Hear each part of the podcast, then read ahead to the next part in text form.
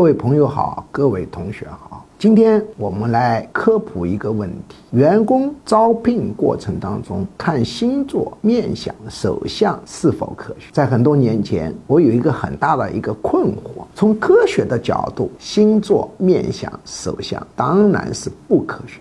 问题有很多人相信它，使用它是什么原因？后来我呢，让我的研究生还有我带的外校的研究生两边不沟通，分别做论文、做数据。我终于明白了为什么有的人会相信手相、面相、星座，因为数据显示确实有一定的准确率，但这个准确率是打引号的。星座、面相、手相是否准确，取决于那个亚群体是否相信星座、面相、手相，是否星座、手相、面相的知识已经深入到这个群体的潜意识，而且跟这个星座、面相、手相这些知识的稳定性有关。如果说法不断的变，它就。不准确。那么它的一个准确呢，事实上是一个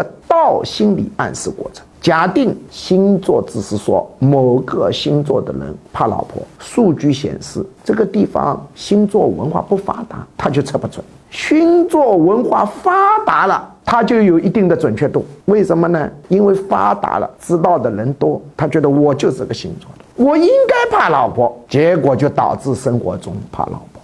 那么面相手相的准确也是这个道理，是一个倒暗示过程。那为什么星座流行的程度比面相手相更高呢？按说面相手相是我们中国的传统文化，原因是星座的说法比较稳定。我们中国面相手相说法太混乱太多，没法形成统一的暗示。但是也有一些暗示是存在的，比如某个局部地区的说法比较稳定，那么在这个局部地区，这种倒暗示已经形成。哎，我这种耳朵就是应该怕老婆的，因为是怕耳朵，他就觉得我该怕老婆，结果就怕老婆。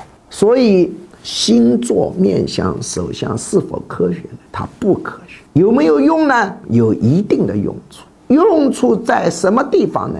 就是大家相信不相信它，相信的入迷，它的准确性就提高。